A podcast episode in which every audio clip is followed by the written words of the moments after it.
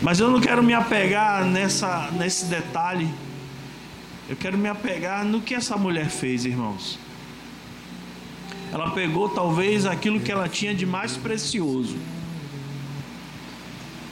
E ela vai até ali com um objetivo: de derramar aquele unguento sobre a cabeça de Jesus. Aquela mulher ela não foi ali à toa. Aquela mulher não entrou naquela casa em vão. Ela tinha um propósito, ela tinha um objetivo. E para ela não importava o que quem estava ali iria dizer para ela, mas ela tinha um objetivo e ela iria cumprir com esse objetivo. E ela cumpriu com o objetivo dela. Ela entrou e fez aquilo que ela tinha que fazer aquilo que ela estava sentindo no seu coração que ela precisava fazer. Às vezes na vida nós ficamos questionando algumas coisas que Deus coloca em nossos corações para fazer. Irmãos, quando Deus coloca algo em nosso coração, Deus não deixa dúvida. Amém? Quando Deus coloca algo no seu coração, um propósito em seu coração, Ele não deixa dúvida. A dúvida somos nós que colocamos.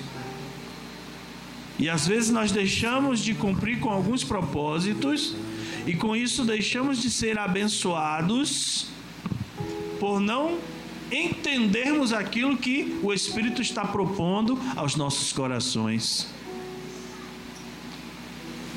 Mas essa mulher entrou nessa casa e ela não se questionou. Muito por ao contrário.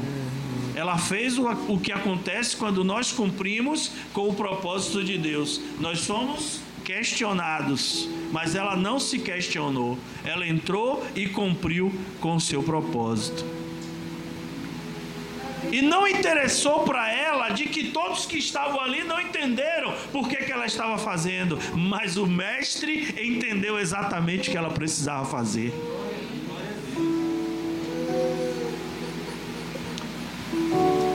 E ela entrou, cumpriu com seu papel, com seu propósito, aquilo que estava no seu coração foi feito, e o Senhor automaticamente a abençoou.